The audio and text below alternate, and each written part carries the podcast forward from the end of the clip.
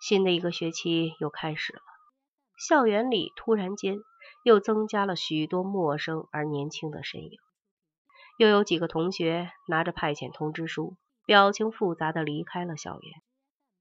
不管怎么样，他们总算找到了属于自己的屋檐。陈诚不得不和剩下的几个同学一起，暂时栖居在他的宿舍里。一天晚自习后，孟玉福来找他。孟玉福说。别老闷在屋子里，我们系今天有个交谊舞会，你陪我去看看吧。开什么玩笑？你还不知道我那几步？陈诚说。再说你们开舞会，我去瞎掺和，合适吗？孟雨福最后还是硬拉上陈诚去了。陈诚没有想到的是，正是这一次小小的舞会，彻底改变了自己的命运，让他在山穷水尽的绝望关头，忽然间。进入了柳暗花明的境地。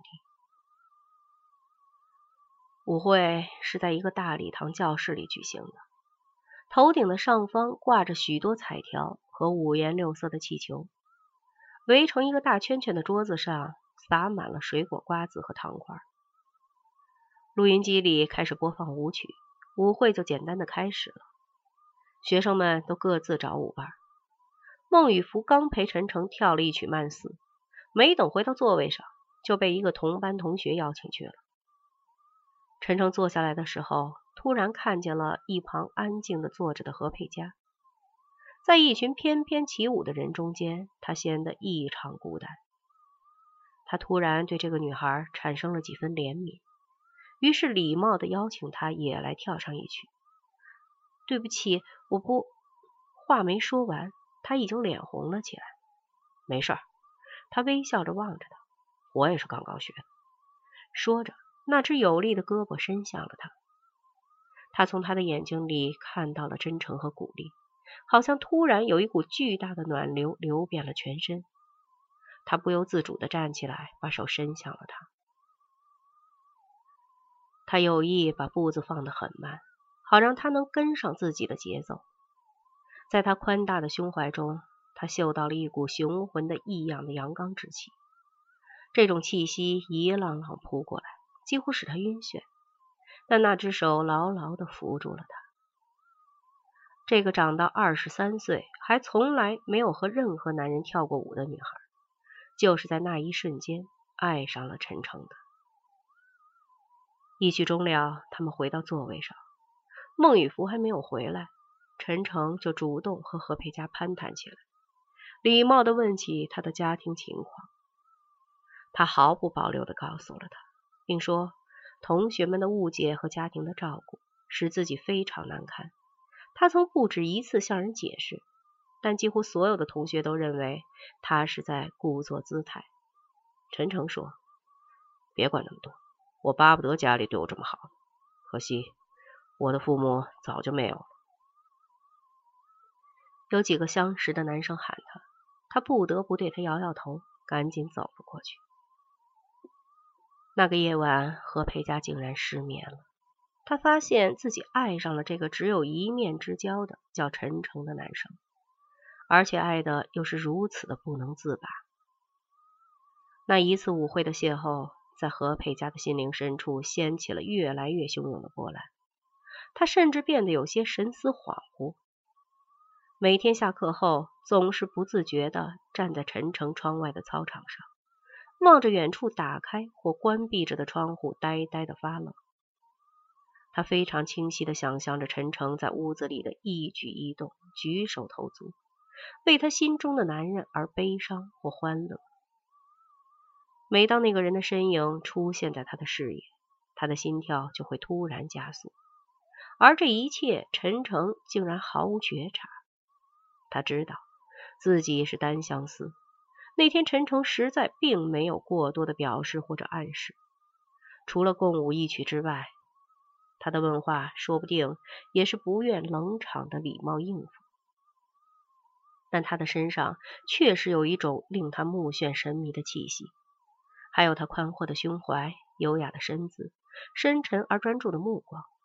天哪，他几乎是一个完美无缺的男人。但他知道他有女朋友了，而且是他们同系的那个姿色出众的孟雨芙。他不知道该不该向她表达，怎样向她表达。他甚至有些隐隐的痛恨起自己的父母来。他们为什么不把妹妹小林的美丽分一半给自己？他想这样下去，也许用不了多久，自己就会疯掉的。他已经深深的陷入了无限的绝望之中。何佩佳爱上陈诚的消息，甚至都传进了孟雨芙的耳朵。有一天，孟雨芙对到自己寝室来找自己的陈诚说：“知道吗？有别的女孩子要为你而疯狂了。”陈诚以为孟雨芙在跟他开玩笑，就回答道：“那感情好啊，我就有了重新选择的余地。”人家给你说正经的呢。孟雨芙收敛了笑容。谁？陈诚说：“何佩佳。”看陈诚没什么反应，孟玉福放心了。接着又补充了一句：“就是那天和你一起跳舞的部长女儿，是吗？”陈诚淡淡的说。买饭的同学回来了，他们赶紧转移了话题。谁也没有想到的是，几天后的周末午后，陈诚和孟玉福突然发生了激烈的争吵，争吵的地点就在孟雨芙的寝室里。随后，两个人的关系迅速走向破裂。这样，陈诚和何佩佳最后走到一起，就变得合情合理了。据孟雨芙同寝室的同学说，那天两个人正在一边翻看着孟雨芙收藏的照片，一边说笑评点着。突然，楼下有人喊孟雨芙到系办公室接电话。孟雨芙来不及收拾，就叮嘱陈诚自己先待一会儿，自己很快就回来。陈诚答应了，继续百无聊赖的翻看着孟雨芙的那些照片。翻完了一个影集，又拿起来另一个影集，翻到最后，陈诚脸上的笑容突然僵住了。他看到了一张孟雨芙和一个小女孩的合影，小女孩有两岁多的样子，抱在孟雨芙的怀抱里，两只手搂着她的脖子，嘴唇吻在她的面颊上。真是一个小小的开心果的样子。小女孩无论是长相还是颦笑的神采，几乎都和孟雨芙一模一样。就在这时，孟雨芙推门走了进来，看到陈诚手上的照片，孟雨芙下意识的啊了一声，伸手就去抢夺。陈诚的手向旁边一转，孟雨芙扑了个空。陈诚面沉似水。两道目光，刀子一样，直刺着孟雨芙惊慌的内心。告诉我，他是谁？陈诚的理智一直是清醒的，尽管他已经猜到了他是谁，却没有直接发问他是谁的女儿。我的女儿。孟雨芙只犹豫了片刻，就放弃了和陈诚的对峙。他的语气像水一样平静。孟玉福告诉陈诚，他在知青点被当地的一个生产队长强暴了。他没有声张，试过之后却发现自己怀了孕，想堕胎又找不到地方，他恐惧又沮丧，几乎度日如年，用尽了自以为有效的多种办法，还是在八个月后生下了一个女婴。女婴的接生者就是孟玉福自己的母亲。那几天。母亲从城里来到农场，以探望爱女的名义和女儿单独住在了一起。孩子生下来的当晚，就神不知鬼不觉的抱着孩子离去了。孩子现在六岁多了，一直由自己的母亲抚养着，喊他哥哥、爸爸，喊他姑姑。陈诚说：“很好。”然后站起来，头也不回的离开了孟雨芙的寝室。并且从此再没有找过孟玉福。孟玉福几次找到陈诚，试图向他做出更详尽的解释。没必要，你已经解释的够多了。我讨厌解释。陈诚说。孟玉福仍不死心，决定最后再找陈诚一次。陈诚说：“孟玉福，你不愧是个破鞋，脸皮真厚。”陈诚说这些话的时候。脸上始终挂着轻蔑的冷笑。在和孟玉福的这件事情上，陈诚彻底恢复了当年的冷血面目。